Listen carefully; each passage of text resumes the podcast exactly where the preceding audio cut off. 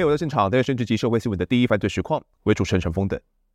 上一集我们带来了王景玉的随机杀人事件哦。二零一六年三月二十八号的上午十一点，三岁大的女童小等炮，她骑着滑步车，跟着母亲婉玉出门呢，却遭到王景玉当街以残忍的手法杀害。那母亲当时跟小灯泡距离仅有一公尺哦，却是生与死的距离。但除了悔恨之外，我们还能做什么呢？灯泡妈婉玉选择了一条最艰难的路。她试着透过收复式司法找出犯罪行为背后深层的原因以及重要环节，认为说唯有理解并且接纳伤痛、恐惧、错愕、猜忌、仇恨这些情节，加害人乃至加害人的家属他们的道歉才能够真挚，才能够深入内在，彼此的谅解才有可能性，也才能真正去走到和解这一步。然而，这容易吗？对于再犯几率高达六成的王景玉来说，真的有和解的可能性吗？这一集我们同样邀请到灯泡的母亲哦，婉玉来替我们讲述案件的后续发展。婉玉你好，你好。就在一审最后的开庭之前呢，婉玉你跟丈夫刘大基还有律师团写下的四点的声明，呃，蛮有意思的，想跟大家来聊一聊。分别是第一点，当时呢感谢院检对你们的关心以及礼遇哦，并希望说自己不是特例。希望未来司法呢，可以给予这些告诉人哦更多参与程序的机会。第二点就是在明确的犯罪事证之下呢，必须要去关注被告的生命史、人格发展史哦、重大机转，还有这些犯罪心理的成因。因为你认为哦，我们需要拆弹人员，而不是等到爆炸之后才来清理这些现场哦。以及第三点指出，王景玉至今仍然是缺乏病识感的，他的整个家庭是缺乏病识感的。乃至于整个社会都需要建立集体的病识感。我们必须承认，人会错，家庭会错，社会系统也会出错。每一个人，每一个社会环节都必须建立预警，以及懂得适当的关怀与支持，这样才可以降低这类极端犯罪的发生几率。其中第四点声明，我觉得很值得拿出来探讨，就是你指出说，刑法的极限之外，是无止境的人性与社会的试炼。当初怎么会有这样的想法呢？婉玉，因为在这件事情上面，我在前期有提到说，其实我在他的鉴定报告里面看到了还蛮完整的爬梳，看得到的是他是一个从小没有任何人关心的人，然后他也没有跟任何人有任何的情感的连接，那甚至是跟家里的关系非常的不好。医师说到的是，他如果要走上复原的道路，其实需要的治疗不是只有他自己，而是整个家族可能都需要，因为他爸妈。就是在这个过程中，其实有很多很异常的状态。其中一个就是像朋友来找他的时候，从小时候，其实他爸爸就会说：“呃，不需要，我们不让他接触，然后我们不需要朋友。”后来理解到他这个为什么会有传宗接代的想象，是因为他开始有幻听、幻想之后的出现。但是前期是因为他觉得他到了一个年龄，他可能有生理上的需求，他可能有情感上的需求，但他不知道怎么样会能够结婚生小孩，所以他问了他的爸爸。他的父亲就是拿钱给他去嫖妓，没有告诉他怎么找。一个对象，其实他完全不知道，尤其他从小到大，他可能完全没有跟人是有情感连接的，不只是恋爱的这种，可能连朋友之间的感情其实都没有。所以，他其实就是慢慢的有这样幻听幻想之后，他听到有个声音告诉他说，只要杀了一个小女孩，就会有人来找他结婚生小孩。所以他那时候才会说，他希望能够出去还钱，然后生小孩，传宗接代。那所以看得到，其实这整体不只是他可能有病识感的问题，包括。他的爸爸也有一些些，比如说一个正常的心理状态，不太可能说我这个人生不需要朋友。当时精神鉴定上面其实提到的是，整个家族可能就需要有这样子的协助。嗯，所以你会觉得说刑法是有极限，是没办法去帮助到他们的家庭的是吗？是，当我们用这个刑法来做处理的时候，可能只能处理掉这一个人，但是我们没有办法让这样子的事情不再发生，或者是减少这样事情的发生。我当然没有理想，或者是柏拉图式的觉得说。它一定不会再发生，但我总觉得他可以做一些什么减少它的发生。比如说，如果当时他在国小的时候，朋友的关心得到了窗口，因为他朋友其实是我觉得，诶，他常请假或是没有来上课，他去关心。如果这时候这个关心是能够被他接收到的，会不会就不一样了？又或者是当他情绪上有依靠生理上的需求的时候，家人是可以给他一个答案，告诉他怎么做的，他会不会就不至于？发生这样子的幻想，而不是去解决他的性需求而已。是是是，包括说这个性需求可能也不是这么容易得到解决嘛。那等等的部分，其实我觉得大概是因为从小我就很希望能够做教育这条路，然后希望能够陪伴孩子。那我也看到很多孩子的过程当中，很多时候是中间没有遇到这些所谓贵人，真正能够帮助帮助他的人。那我们也听到很多的故事，媒体上也很多，书上也很多，就是很多人的人生可能就是一路歪斜，然后直到遇到一个贵人之后，他可能把他拉回了正轨。我也曾经看过他的报告之后，是想问自己说：如果我在那个环境下长大，我能够确定我不会成为他吗？其实我是没有办法有肯定的答案的。老实讲，我没有那样的信心，所以我就会觉得说，当我们处理掉这个人。或是处理掉这件事情之后，下一个事情如何避免，或是如何减少？因为他看到是整体的，就是一直衰落到我们的所谓的社会之外而发生这样的事情。如果我们中间都有任何的机制是可以试图伸出这个援手，帮助到他，会不会这样的悲剧就不会发生了？而这样的悲剧不只是我们家的悲剧，其实是双方家庭的悲剧。所以当时你就提出说，刑法的极限之外哦，是无止境的人性以及社会的试炼。这个是指因为当时其实绝大多数的讨论都只有聚焦在他是。家属会不会诉求死刑，以及最后会不会被判死刑？但我们刚才提到这些问题，我看到的问题好像都没有人讨论，都没有人讨论，不代表它不存在。那我很希望大家在个案之外，也能够试着想着，我们如何避免下一个灯泡，我们如何不有下一个家庭的破碎。嗯，是一审法官最后面是怎么判刑的？我们先来讲一下这个结果。法官最后认定哦，王景玉他从两千零九年的时候。他就因为工作不顺利，被父亲反对跟朋友交往哦，加上父亲他其实是有一些囤积癖的，他在家中囤积了许多物品，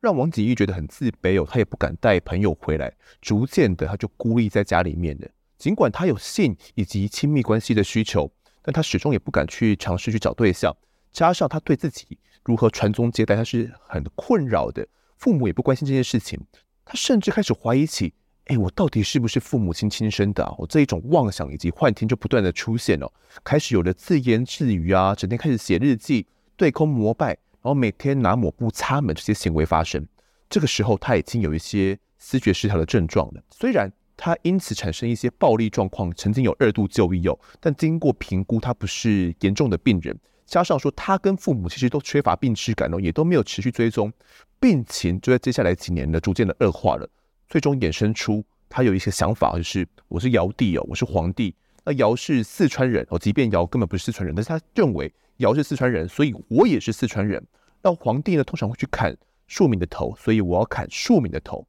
当杀人之后，就会有四川的嫔妃来找我完成传宗接代，所以必须去杀人。以上他就有了这样的一些妄想内容哦。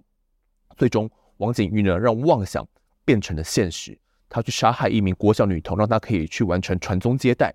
原本他想要去潜入西湖国小呢，但被校方人员察觉之后，他逃离了。随机挑上骑着滑步车的小灯泡哦，最后砍杀颈部多刀后致死。犯案中还说出说，选择以砍头方式对小女孩下手，是因为小女孩她比较不会反抗哦，力气也比较小，而且用刺的她不一定会死，把头砍下来比较快且一定会死。这番言论，法官认为。虽然王景玉他是思觉失调症的患者，但是案发期间他的辨识能力跟控制能力跟常人都是一样的。他明确知道自己正在做犯法的行为哦，因此无法适用刑法十九条给予他减刑或者是不罚，他是必须得负完全的行为责任的。那依照成年人故意杀害儿童罪是可以处死刑的，或者是无期徒刑，又或者是十年以上的有期徒刑。而且王景玉经过评估呢，他的再犯风险是属于高的。那专家就观察到他没有任何的罪恶感或者是同理心的表现哦。而这一件随机杀人案呢，造成社会极度的恐慌以及不安。判决书上写道，民调显示哦，案发后有超过八成的民众同意修法，将杀害幼童呢以及随机杀人者处唯一死刑。那法官说，他当然可以去选择阻力最小的路走啊，他当然可以顺从民意就判刑就好了。但是在法治国的原则之下呢，考量到我国目前制定的两公约施行法以及身心障碍者权利公约施行法哦，那这限制了法官对精神障碍者科以死刑，因此最高就只能从无期徒刑来量刑了。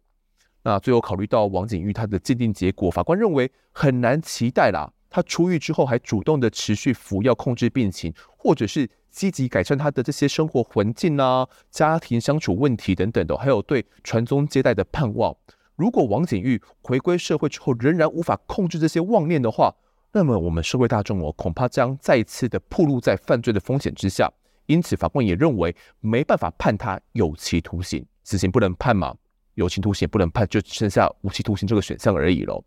尽管无期徒刑的假释门槛是二十五年哦，那法官认为，到时候王景玉回归社会的时候，他已经超过六十岁了。在这段期间呢，他在监狱里面有时间以及机会接受这些专家建议的这些医疗啦、卫教、心理辅导这些专业协助，因此判处他无期徒刑。这个结果或许并不出小灯泡父母以及律师们的预料，但就在二审的期间的时候，婉玉你跟先生刘大金好像对于修复式司法想法好像已经不太一样了。这是一些有怎样的转变？可以跟我们聊一下吗？其实也不能说不太一样，而是说当时我们其实对修复司法能够发展到哪里是没有一个具体的想象的。就是如果我们可以透过每个面向达到我们希望知道它发生什么事情，以及借此让我们自己好过一些，或者是让我们走出这样的情绪之后，我们都可以试试看。但的确在这个修复式司法过程当中，就会看到是促进者虽然很努力，很多人很努力，也很试着要做些很多事情，但是。的确，每个人的想象或是每个人所受到的专业训练不同，而导致最后的结果并不如我们期待。就如同我刚才说的，修复式司法可能在一定的时间内，它就被结案掉了。应该就是说，我们也没有意愿跟对方直接对谈，但我们很想知道对方发生什么事情，又或者是他的家人能不能告诉我们他发生什么事情。那就我们的理解是，这的确是在修复的过程中或许有机会处理到的。不过当时的促进者他认为说，如果你们没有对谈的可能，然后你们也没有想要。那也没有这个空间的情况下，其实我们没有办法再做些什么了。那我们就结案吧。我说，可是我觉得或许可以在等待一段时间，比如说他服药之后稳定下来，比如说他的家人会不会想要说些什么，或者是我们是不是会有一些时间想一想我们要些什么等等的部分。我猜想稳定下来，或许会有一些不太同样的论述之类的，有可能。但是当时的出现者就会说，呃，其实我们想要的是。在这里面得到一些灯泡失去生命之后的意义，其实已经有了。比如说，大家更重视孩子的安全这件事情；比如说，我们觉得对方不能做这种事情伤害父母，所以我们也加发了很多的孝字的馒头。我就会觉得，可是不是我要的，就是拉距有点大。是，那所以我们后来也接受了，就是被结案掉这样子。他觉得已经达成了你们的心愿了。他觉得我们应该要试着接受，然后也因此应该要再从中得到安慰。嗯，但你们没有得到，他没有要管你们的感受吗？其实我其实当下觉得不太理解啊，就是我觉得他们可能也觉得功成一亮之类的，哦、对，是他们也有结案压力。当时我们其实有去质疑这个部分，那发现这其实理论上他没有一个具体的结案的时间，但是可能各县市执行的方式和要求的东西不一样，所以的确我我有感受到对方是有结案压力的。是，刚前面提到说你不想要跟对方的家属直接面对面的会谈。但是你会觉得说，或许之后是会有空间跟机会的，是不知道会不会有，就是我们其实是一个未知的状态。嗯，但心里面对于跟直接对方家属沟通抗拒的最主要原因是什么？其实我那时候没有排斥，或者是没有抗拒，但是这就刚才提到说，我先生他可能会觉得碰到了也不能怎么样，我的孩子就是失去了生命，加上我们一直希望是能够从修复司法或许看到他的生命史，当然这后来在精神鉴定上面得到了一个。回应了。那如果在修复式司法的过程当中都没有办法看到，那我们其实就不需要再坚持这条道路。是二审的话，后来委托台大团队哦，针对王景玉进行精神鉴定。那法官们呢，也依照鉴定的结果认为说，王景玉他明知杀人是违法的，但他同时也认为自己可以不受法律的制裁，因为他觉得自己是帝王嘛。虽然已经受到思觉失调症的妄想所支配。宛如半个俘虏一样，哦他并不是一个意志完全自由的人，辨识能力是显著降低的，所以有符合减刑的条件。加上两公约的精神呢，无法判处死刑，所以二审仍然是判王景玉无期徒刑的，褫夺公权终身，并宣告王景玉在服刑期满之后必须监护治疗五年。哦，庭长当时还劝王景玉啊，他就在宣读的时候说：“希望你有病识感哦，要吃药才会健康。”自己要努力，知道吗？我、当时就跟王景玉这样子很贴心的去提醒他哦。不过最高院驳回之后，跟一审后来又缠讼了一年，一直到二零一九年十二月二十四号这一天哦，言辞辩论终结。这一天，婉諭你站在庭外，你发表了声明说：“一命抵一命是对小灯泡生命的羞辱，在我的心底，小灯泡的命绝对不会跟王先生的性命等价。”此外，你还举了达赖老妈所说的、有一种愤怒是发自慈悲的愤怒，希望社会大众跟你一样愤怒。到底什么是慈悲的愤怒呢？其实还是回过头来，不希望他有再犯的可能，或是我们不希望他再伤害另外一个孩子，或是另外一个人。但这件事情并不是处理掉这个人就结束的，就还是回到说，我们很希望未来这种事情是可以减少发生的。我们希望或许未来会有这样生命历程一步一步坠落的人，能够是被接住的。所以，他绝对不是只要我们判了死刑，夺去他的生命之后，我们就觉得一切。得到了安慰，其实不是。其实我一直会去这样的想象，因为我主持这个节目，我会去想象说，假如有一天我的家人、我的至亲真的发生的同样的事情，因为我我讲的案件很多都是一些悲剧嘛，同样的事情发生在我身上的话，我能不能够选择去原谅？我会觉得说一命抵一命是真的是一件最好的宽慰的方式了嘛？其实我这个问题问过我很多次，我也没办法得到一个解答。但因为你你自己得到的解答是这是不行的，你觉得？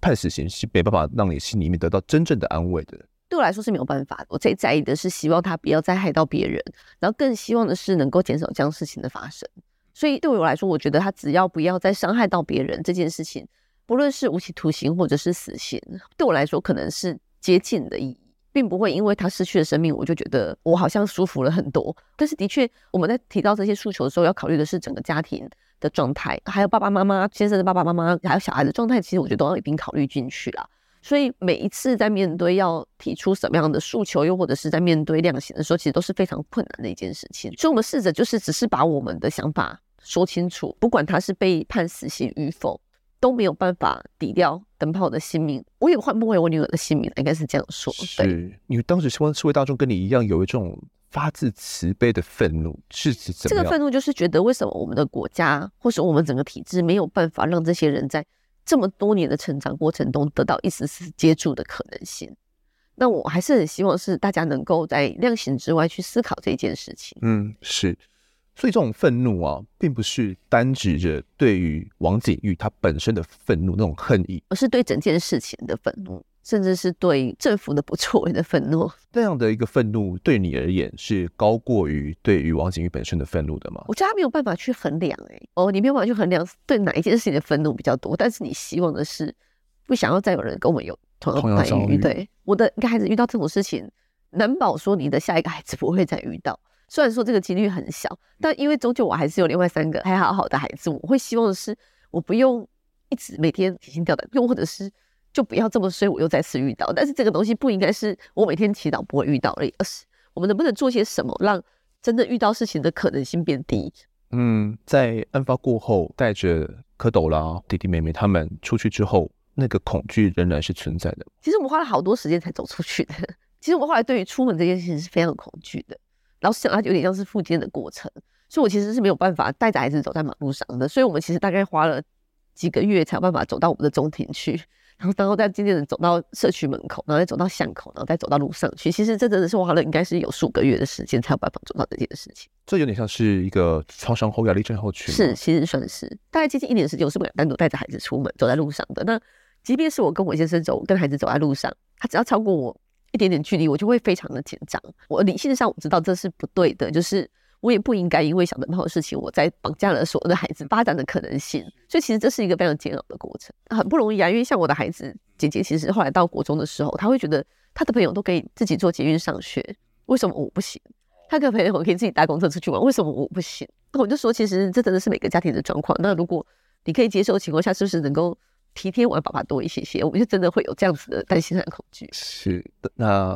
蝌蚪他是可以理解你们的恐惧的吗？他是可以的，因为其实那个是很强烈的。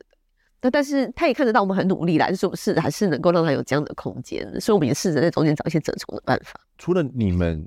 有这样的创伤压力症候群之外，孩子们他们也有吗？像我们是因为后来我们其实有接受心理师的协助，大概去走过这个过程。那孩子的状况，我觉得每个孩子面对事件的理解和后来的反应其实都不一样。所以，我们并没有特别去做过这样子的诊断，说有没有创伤症候群，包括我们自己其实都没有特别去做诊断，而是只有在看我们能不能越来越好，慢慢的变成比较一个正常的状态。是，那就在更一审的期间哦，判决的过程当中，你有感受到整个司法对于精神病患的这些资源是有点不太够的吗？当时其实在，呃我还没进入到立法院的过程的时候，其实没有那么清楚，但是总觉得我们应该要有一些不同的状态。比如说，我们都会觉得无期徒刑应该是要走一个教化，或者是有期徒刑应该走个教化。但因为包括说我们自己过去关心了很多飞行少年的议题等等，对于这个教化可能性或者是是矫正的可能性，其实都一直很有很大的存疑。那我相信这也是大部分台湾人心里面的疑惑，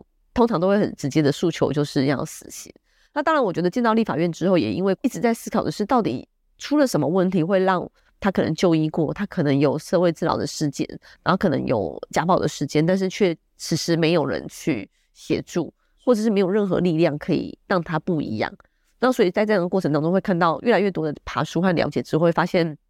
呃，我国的体制在精神病人的协助上，其实是远远不足于其他国家的。嗯，或者就在更一审的期间呢，检察官也提出说，现行的矫正资源确实是不足的。全台湾呢，就只有桃园分监以及台中监狱有有附设培德医院疗养专区这两个地方哦，他们是有精神病的专门疗区。当时有一个负责鉴定的教授了，他有提出一个王景玉的治疗方案，检察官也说这个方案是不可行的，因为客观上来讲，我们就是没有这样的资源以及人力，有可以安排像教授所说的精神药物心理治疗支持系统，然后为王景玉量身定做一个全面性的方案。我看到这边呢，我就觉得很悲哀，因为我觉得检察官就是在说服法官说，我们就是烂，这种烂系统，我们就不要想着还要去搞什么治疗哦，因为那是不可能的，不如就我们枪毙了，大家比较还比较安心。那法官听完之后呢，他也的确知道说，诶，目前啊，除了矫正资源缺少之外，同样也缺乏中高度戒备的司法精神病房哦。但是法官认为没有理由把设施不足啊，或者是资源不足这些悲哀的状况。让被告王景玉他来承担这些后果，也不能够推测王景玉他入监之后就无法执行有效的治疗教化，我们就让他跟社会永久隔离了，就判他死刑。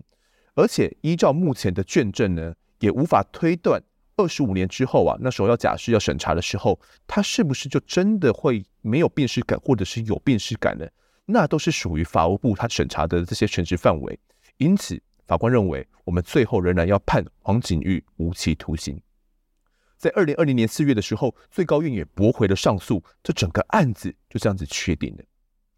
尽管最终这个结果，我不确定是不是符合婉諭你们的期待，但判决终归是结束了。这段历程对于家属而言，绝对是个折磨。你曾经提过迪士尼动画《可可夜总会》的一句台词，我说：“生命的最终极的死亡，是当人们都遗忘它的时候。”到底怎么让小灯泡不被遗忘呢？让它可以存活在每个人的心中。其实我觉得每个人对于伤痛的疗伤方式不一样，像我跟我先生就是截然不同的状态。那我自己会觉得，呃，如果能够让这个事件有一些意义，我好像比较能够接受它。就是冥冥之中被安排的这一段人生旅程之后，我们可能必须要做些什么。就像我刚才提到这些过程，可能我回头想，其实你可能也避不开，或许。重新来过，我的会会会选择是这么带他出门的，然后带着他兴高采烈去接弟弟妹妹的。所以我觉得，呃，就会回到是，我总会觉得他的离开，如果我们可以让社会有一些不同，或许这是他来到这个世界上一遭的目的。那同时也会在想的是，如果我们过去更多人关心精神病，更多人关心很多的议题，包括刚才提到性教育的议题等等，会不会其实这件事情就不会发生？所以我觉得，如何不让他的事情被遗忘，而且。让大家从中看到了什么，愿意多做些什么，让台湾更好，这或许就是他的生命的意义。是，时间往回倒退一点点，其实，在开庭过程当中，婉玉，我记得你当时提的诉求是希望说可以把王景玉处死刑，这样的一个转变是一个怎样的原因？其实就是越来越了解更多之后，发现政府在这个阶段能够提供这个人的人生的改变很少，包括。这个治疗不是针对他自己，可能是家族上的需要，而我们可能也没有办法知道你出来之后到底是什么样的一个状态。对我来说，个案上的状况都是我真的不希望他再伤害任何人，也不要伤害我的任何一个家人，因为我们就是住得这么近。那回到他的社区当中，我仍然在这个社区当中，我会不会有同样的恐惧担心？我们还是希望他能够至少是与世隔离，不要再伤害到别人这样子。考量到台湾也没有真正的无期徒刑这件事情，二十五年出来之后，我怎么能够知道他会是什么样的状态？嗯，这讲起来，尤其是看到检察官那段话的时候，我会觉得很很悲哀。就是我们好像因为没办法走这条路，所以我们必须最后只走向死刑这条路。就是我好像只能用这个方式来解决我自己的恐惧，怕他会不会再伤害到别人。是你有想过说，或许我们真的让他治疗之后，他是可以好转的话，你会觉得那他就可以接受治疗就好了，不一定要处他死刑。我觉得当然会有这样的想象，所以这也是为什么我们进到立院之后，其实做了很多跟精神障碍者相关的议题。当然是希望事情不要发生，这是最源头。第二是，如果事情发生之后，我们有没有这样子的机制可以协助他们恢复正常的生活，不要再犯下这样的事情？嗯，所以你会觉得灯泡他好像是交给了一个任务。他完成了自己的使命，在这人生的岁月里面，他发光了，照亮了这个世间。那你会想要让他可以一直一直发亮下去的？我大概没有到这么崇高啊，就是说希望他的灯不会熄灭等等。但是我会去思考的是说，他到人世间走这么一遭，带给我们除了是快乐和悲伤之外，还能够带给我一些什么？就比较是还是从个人的角度去，我其实没有像大家以为的这么的崇高，或是这么的大爱。那我还是会觉得说，既然他已经在同等的生命中走过了这么一遭，会不会对我的人生带来不同的意义，而不是只有怀念和想念而已？那另外就是说，如果我们做些什么，会不会让我觉得好过一些？老实说，很自信的是我要自己来，就是自己能不能有得到一些什么？嗯，可是这样其实是很辛苦的一条路，我必须得说。就是你后来投入到不分区的立委选举嘛，这段期间应该会有相当多人去质疑过你的动机吧？觉得说你好像在收割小灯泡的死，在收割民众当初对你的善意、对你的鼓励一样，难道不会看到这些留言，慢慢会有很灰心丧志的时候？当然会，绝对会有的。我觉得每个人面对这样的事情，可能没有情绪，但因为就也很幸运，我是一个很理性的人，然后加上呃，我身边有很多朋友一直支持和鼓励。我很清楚的是，知道我不是这种人，是为了名、为了利、为了什么事情而去做这件事情。是我真的希望能够改变一些什么。但我觉得，经过这几年，其实也是比较能够习惯这件事情。就是我没有办法满足任何人，但是我会试着尽可能让更多人能够理解这件事情。我觉得酸言酸语或是这种恶意的言论当然会有，但是其实我比较害怕的是，有些网络上的资讯，又或者是有些人的言语，他其实是试图要去威胁或是恐吓我的。这其实是让我最害怕的部分，这其实也是让我曾经想过离开政党的可能性。我相信我大概可能是历届立委里面备案最多的委员，因为每次受到这样的恐吓的时候，其实我们都会去备案，因为我真的不知道对方是情绪上慢慢而已，还是他真的会来伤害我其他的孩子。对，所以其实这件事情是影响很深的。是一直以来，我身为这个节目的主持人，我一直很害怕去碰触一些政治议题，因为我觉得在台湾里面谈政治是一件很不明智的事情，除非你是。政治节目嘛，因为很多口水，而且大家所采的这个立场都不太一样，一定会让某一边的人觉得不太开心。但是我自己在要写这个案子的时候，我觉得要把小灯泡的案子了解透彻，势必得去谈谈婉諭你去参政的这个决定以及后续的影响。因为我觉得聊到现在，听众们大多应该可以理解你的整个心路历程是怎么样去走到参政的这一步的。尤其我们不管说是自私也好，或者是疗伤也罢，又或者是要去。让灯泡的死有更更多的价值，总是你选择要去走上成成人的这一步嘛，这个非常艰困的一步。不过灯泡它碎了，它真的能够去成为大灯罩吗？其实当下我们没有把这件事情放在心里，但是后来的确就是我们在咨商的期间有受到很多呃社会人士的关注。那其中有一位就是前副总统吕秀莲女士这样子，那她那时候写到的是小灯泡大灯罩，那她照是用照亮的照。我想，我先生就突然意识到说：“哎、会不会是他之前说的那个灯罩，不是我们以为的那个实体的灯罩，而是能够带给社会一些什么？”当然，我觉得不可否认啦，就是说，或许这是我们自我安慰的方式之一啦。但是，总是觉得，呃，像我自己疗伤的方式，就是多做一些什么，让更多人愿意多做一些什么，让台湾变得更好。这就是我们疗我自己疗伤的方式。会不会很害怕说，灯泡真的被社会大众所遗忘了？可能大家过了几年之后，就真的淡忘这件事情。一切都好像没有发生过一样。我觉得不会到害怕遗忘，因为我们本来就不能期待每个人都记住这件事情。而且我觉得这样子的遗忘与否不是这么的有意义，对，不是这么的重要。但对我们来说是绝对不可能遗忘的，这是很明确的事实。但对社会大众来说，我觉得遗不遗忘的是每个人的决定。其实我也没有想要用一件事情影响到大家的一辈子，所以我觉得它不并不是这么重要，而是我们有没有在这件事情上改变了一些什么。那对我来说。这个改变我没有办法期待别人会不会改变，但我可以知道我自己有没有因此改变的。我觉得生命其实是可以有很多方式延续的，又或者是每一个人生命其实都会有很重大的意义，不代表他离开之后你就不能再有连接了，因为各个夜总会其实就会有生者和死者之间的连接。那对我来说，呃，一直去做我觉得有意义的事情，其实就是一种很重要的连接。嗯，在选立委这个过程当中，我相信你一定是有很多的这些目标，你能够去替。灯泡多做些什么，或者是怎么样去完成这个疗伤的这件事情嘛？回顾到我们刚刚前一集所讲的，你有遭遇到了很多事情，然后感受到了很多一些不好的感受。那在真正的当上立委之后，你还记得这些东西吗？当然记得啊，绝对是记得，因为我觉得，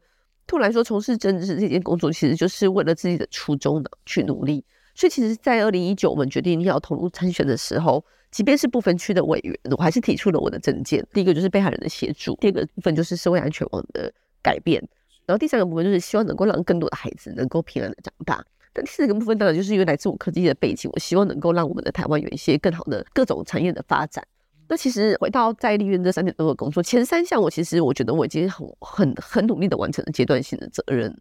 然后我也很努力的去实现我的证件的，那其实这都是我们的初衷，还有我们在立院一步一脚印去推动的。嗯，过程当中可能很长时候你是必须得这个挑灯夜战在立院里面嘛，然后有时候要跟其他的党团协商，然后一定会有很崩溃的时候啦。你会不会觉得 maybe 诶，好像在天上有个人默默的在关注着？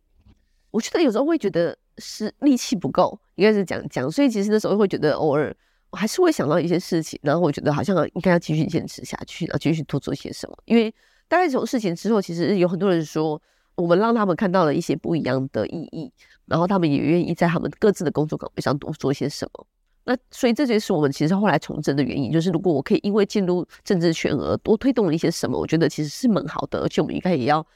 鼓励别人之外，自己应该要做得到。所以在音乐里面要坚持下去，就的确有好几度也会思考过要放弃这件事情，但的确。会觉得说，呃，我们的初衷很清楚，然后我们想做的事情很清楚，那我们就继续努力看看。嗯，只要想到灯泡，它会是一个 push 你持续下去的一个动力，是吗？多多少少，我觉得都会有这个帮助。对，因为就会觉得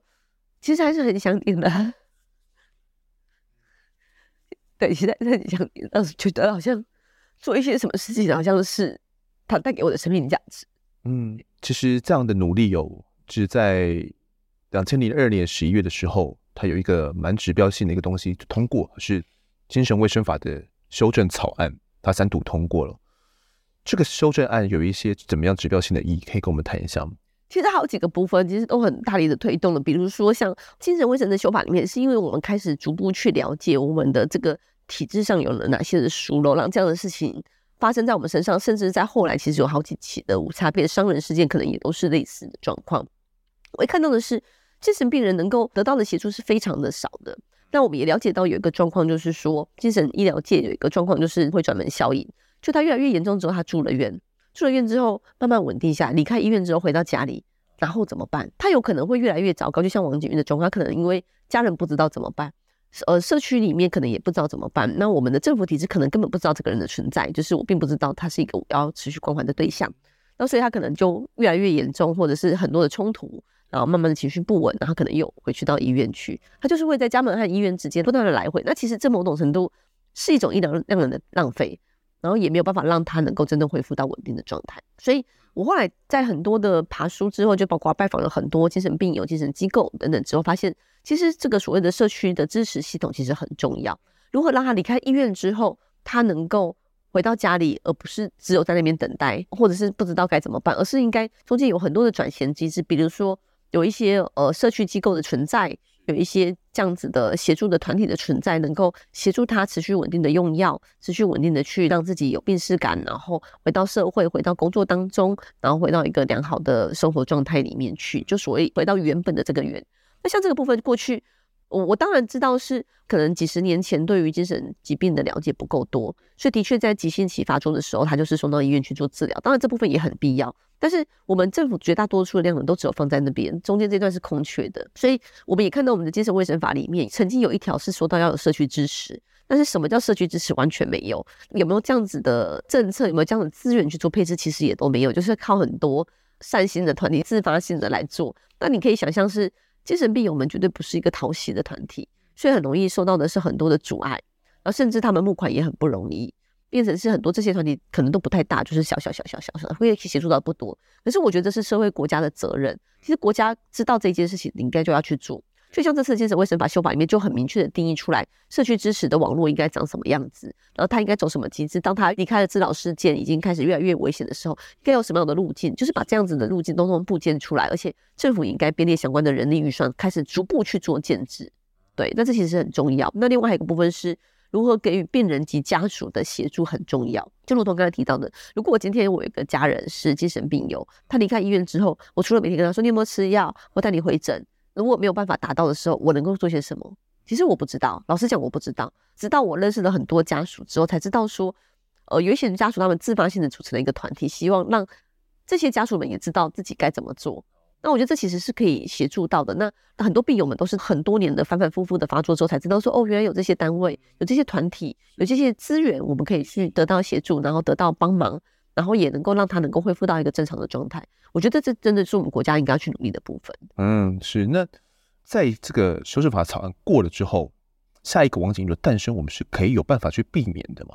我觉得它不会是一步到位的，因为一个系统的建制，它不会是今天修法明天就完成的，所以它需要一些时间去做铺陈。那加上精神卫生法里面相关的配套的修法，其实还有二十几步都要同时来做调整，是一个非常浩大的工程。我认为，如果我们政府真的是有朝这个方向和努力去做，maybe 在未来的十年、二十年之后，这样的事件应该是可以减少的。又或者是至少精神病友们、精神病人们、精神病人们的家属们、朋友们不会这么的无助。现在逐步在建设的行为中心，其实就是其中一环。因为我们上任之后，其实我一直接到电话是说，诶，我有个朋友疑似精神病患，或者是我有一个朋友他出院之后越来越不太对，我该怎么办？那其实这件事情不应该是打到立法委员办公室，我得老实讲。那其实心理卫生中心就会开始逐渐让它有这样的功能存在，而且这是政府正在努力要做的。所以至少我我期待的是，我们可以预期的是，短期的未来，大家可能慢慢知道。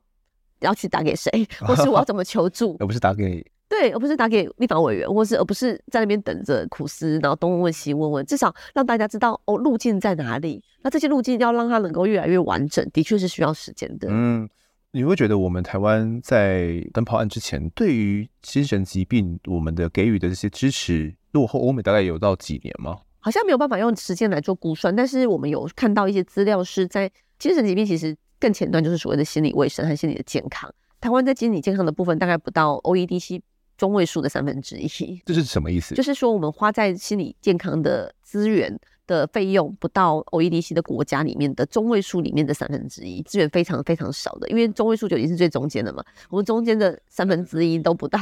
其实大有很长远的路要走。我从精神疾病的协助开始，然后到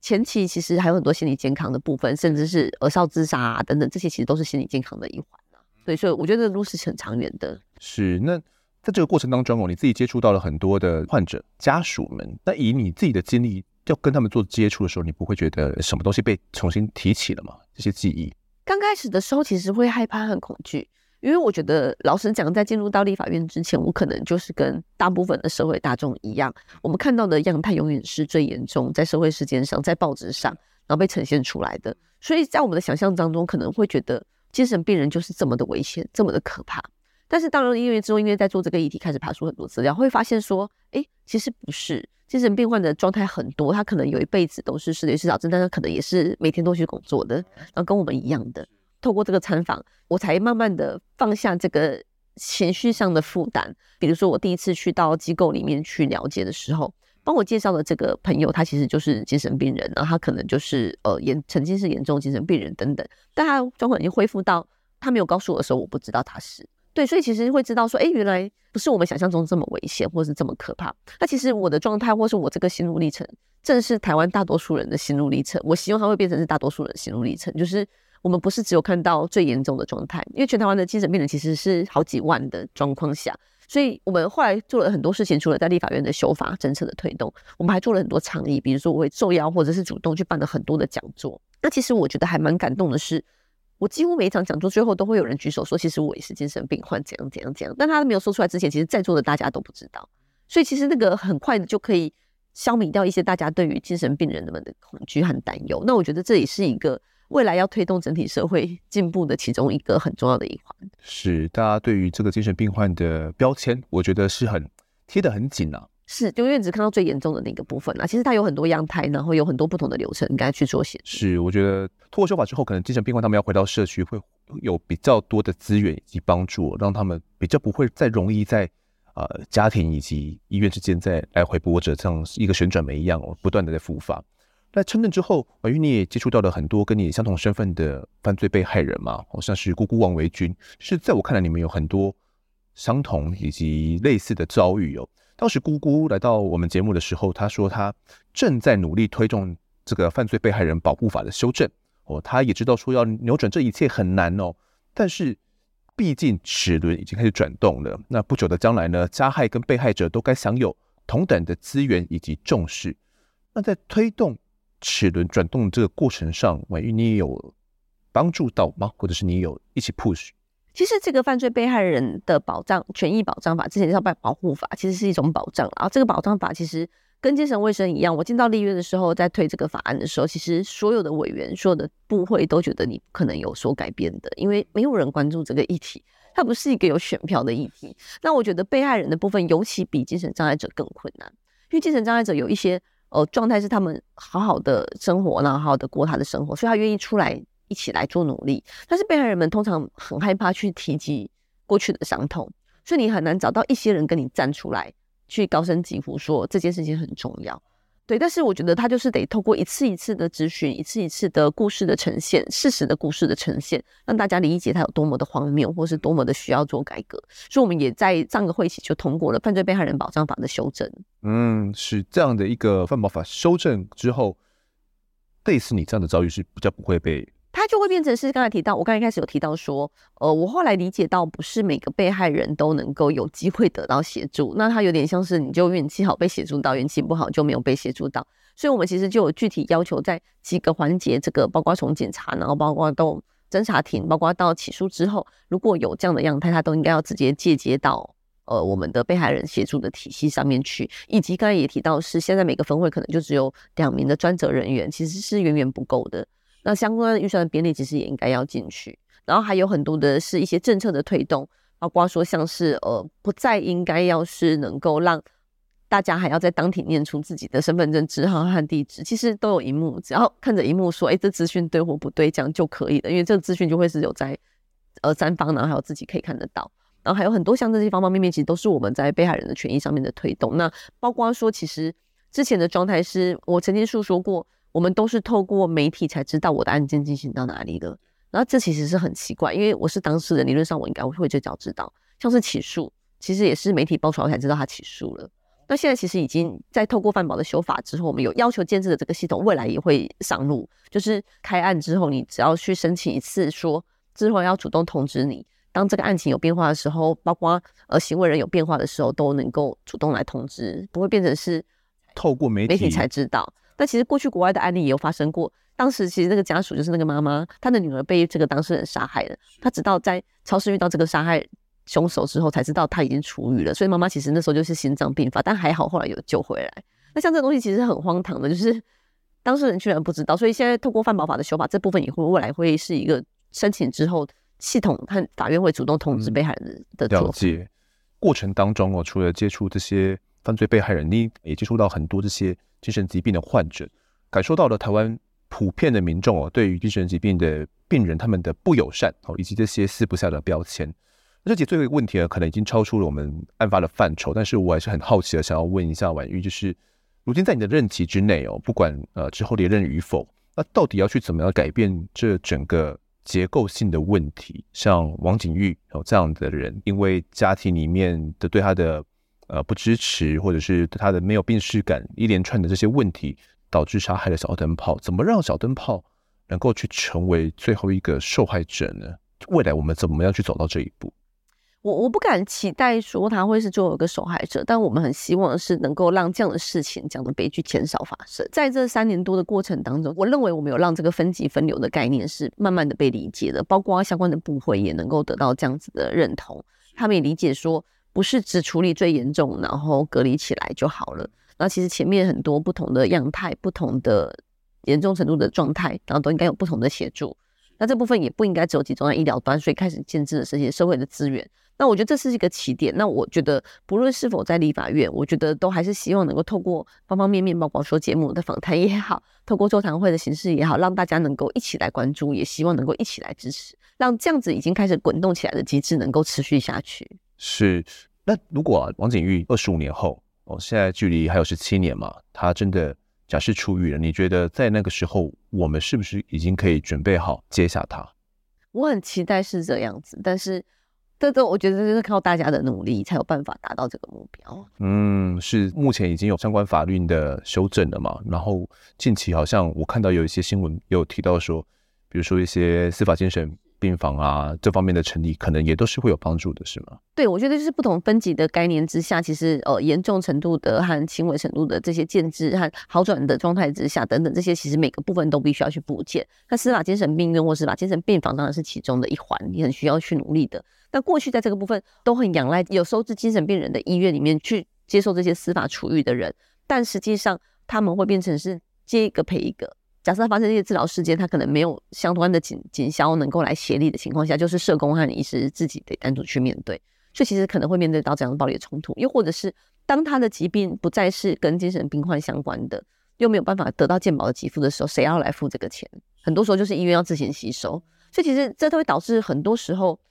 医院真正的只有公立医院那会愿意被迫，也不能说愿意，就是真的是必须要来做这件事情，承担这样的责任，所以就是真的是做一个赔一个。那我们看到是司法精神病院的设置之后，我们同时有要求政府应该是要配置足够的预算编列，以及人员的配置都必须要同等进来，才有可能让这件事情持续下去，而不是你接了你倒霉的这样的一个概念，或者是你只是出于责任、出于好意，然后去做这件事情而已。是政府资源真的要进去，所以。呃，我认为司法精神病院或司法精神病房的确有机会可以让这件事情比较能够被承接得到。了解。那王景玉真的假释出狱了，在这可能还有十七年的时间当中，我们还可能还必须去做些什么呢？我觉得整体的环，就刚才提到说，修法只是一个起始，之后到底能不能如我们所期待、我们所希望的，能够去布置，而去建置这些资源。去布建这些资源，其实很需要大家一起来共同。民众也是吗？当然，民众也是，因为我们在立法院，我觉得这其实蛮悲哀，就是我看到很多事情，可能在上一届、上上一届立法院曾经争取到，然后有人在盯，他就有动，然后发现，哎，七年过后了，完全就是跟七年前一样状态，因为中间就没有人再去关心了。对，那这样子不能一直只靠着立法委员。有盯一个单一的立法院，或是几个单一的立法委员去盯，才能够让它发生。其实，如果社会一直关注的事情，其实就是政府会在意的事情，就是很现实，它就是一个舆论压力，它也是很现实，它就是选票。所以，很希望是每个人都可以成为这样子的助力，一起去监督的政府呢，要求政府把这些事情落实下来。嗯，是。如果听听众们对于小灯泡案是有所关注的话，那就应该更去关注这整个司法精神的系统是不是有真正落实哦，而不是只是。让这件事情发生过后就被遗忘了，我相信这不是大家所期盼的事情。小灯泡案至今呢已经七年了嘛，好不容易我们才推动了精神卫生法以及犯保法的修正哦。那我其实很喜欢婉玉你生命中所讲过的一句话：作为母亲，作为被害者，我要求我们应当重新赋予小灯泡性命的价值。哦，这样的想法跟观念，其实过往我们谈过的很多案件，我们都可以看得到。那王景玉被判处无期徒刑哦，这已经是无法改变的结果。在他二十五年期满假释之前呢，我们还有十八年可以去努力哦，去改变矫正机关给予精神疾病囚犯他的资源以及环境。或许“小灯泡”这三个字呢，终究会随着时间消失在世人们的心中以及记忆当中，但他的精神以及力量会换成另外一种形式，长存在司法以及我们的矫正系统里面，持续照亮着世人。我是这样子想的。我相信不管怎么样，这个灯会熄有，光却不会熄灭。在婉玉你的心中，这盏灯泡应该。始终都是明亮的吧？是我们都是希望他能够持续带动些什么，然后这个效益是可以延续下去。即便可能忘记小灯泡这个人或者是这件事情，但是这样的这样子的动能，我认为是可以持续下去的。是，我们也期盼后面有一些好的发展。嗯，好，那么这期的我在现场呢，我们就谈到这边。那也感谢王韵的分享，谢谢你。谢谢。